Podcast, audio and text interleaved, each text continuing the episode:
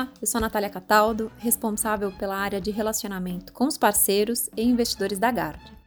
Aqui no nosso podcast, vamos falar um pouquinho sobre o cenário econômico, sobre as estratégias dos nossos fundos e temas da atualidade. Fique agora com o próximo episódio.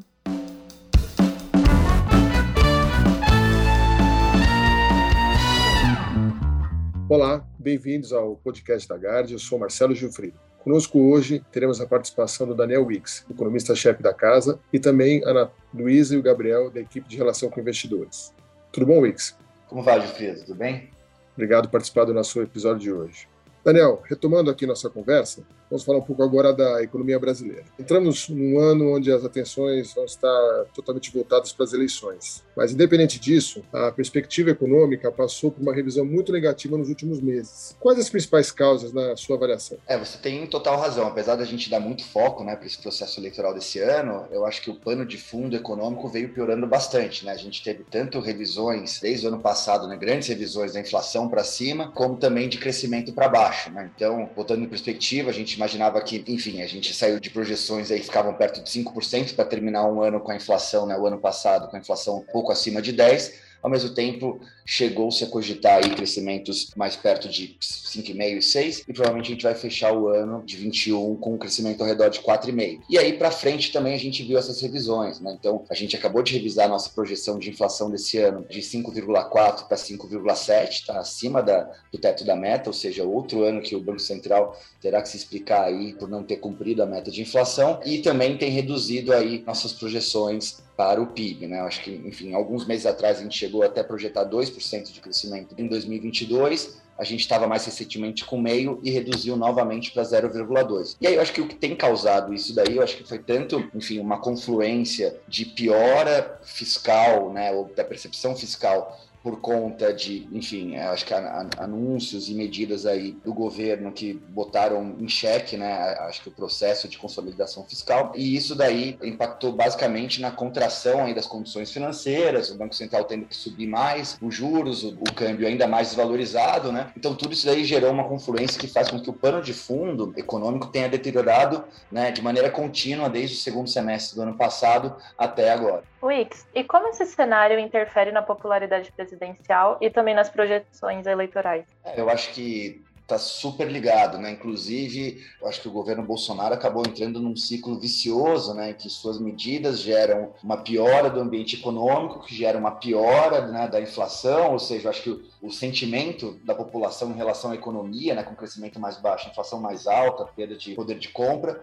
isso reflui na popularidade desse governo, que, por sua vez, né? Volta num, nesse ciclo vicioso em que deixa um governo ainda mais propício a tomar mais medidas populistas ou que vão contra o processo de consolidação fiscal. Né? Então, acho que a consequência disso é um: a gente aumenta nesse ano eleitoral os riscos dessas novas medidas e ao mesmo tempo em que o Bolsonaro foi perdendo né, popularidade e, e, o seu governo foi tendo uma avaliação piorada né, por conta desse ambiente econômico, isso daí levou também uma consolidação da candidatura do ex-presidente Lula. Né? Então, o que a gente vê hoje é basicamente o Bolsonaro perdendo chances de ganhar no segundo turno contra o Lula, ou seja, deixando o Lula favorito nesse segundo turno. No entanto, ele ainda mantém uma, uma faixa, né, um núcleo duro de apoio né, de seus 20 e poucos por cento, que ainda faz com que ele seja favorito para que vá no segundo turno. Né? Então a gente tem uma situação meio complicada em que o Bolsonaro é forte o suficiente para chegar no segundo turno, mas fraco para ter alguma chance mais significativa de vencer o ex-presidente Lula. Né? Então acho que é nosso diagnóstico hoje nas eleições é que o Lula é o franco favorito e acho que a grande incerteza, né, com, que, com os dados que a gente tem hoje, é qual vai ser esse, esse governo Lula. Obviamente que assim aqui tem que fazer um disclaimer, o processo eleitoral sempre acho que é, é, é fonte de risco e, né, e, e, nada é imutável, né? Então acho que aqui vale a pena deixar a cabeça aberta para a gente entender ao longo do tempo o que, que as pesquisas e os contornos políticos vão nos dizendo para saber se de fato a gente vai ter essa eleição entre Bolsonaro e Lula com Lula favorito mesmo. Legal, Wix.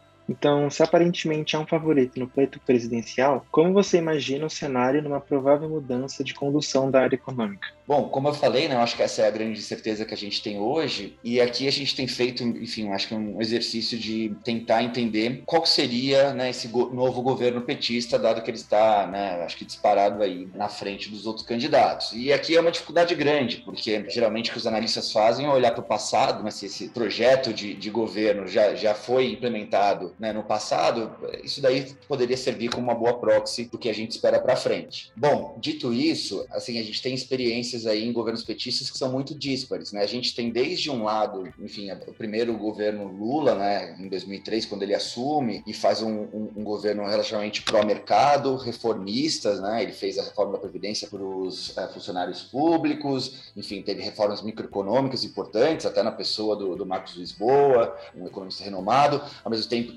a gente tinha no, no, na Secretaria do Tesouro Joaquim Levi, a gente fez superávites primários até maiores do que era pedido pela FMI na época. Enfim, foi um governo muito bem avaliado nessa ótica de uma agenda mais liberal, reformista, fiscalista e pró-mercado. Né? Então, acho que esse é um, é um, lado da moeda.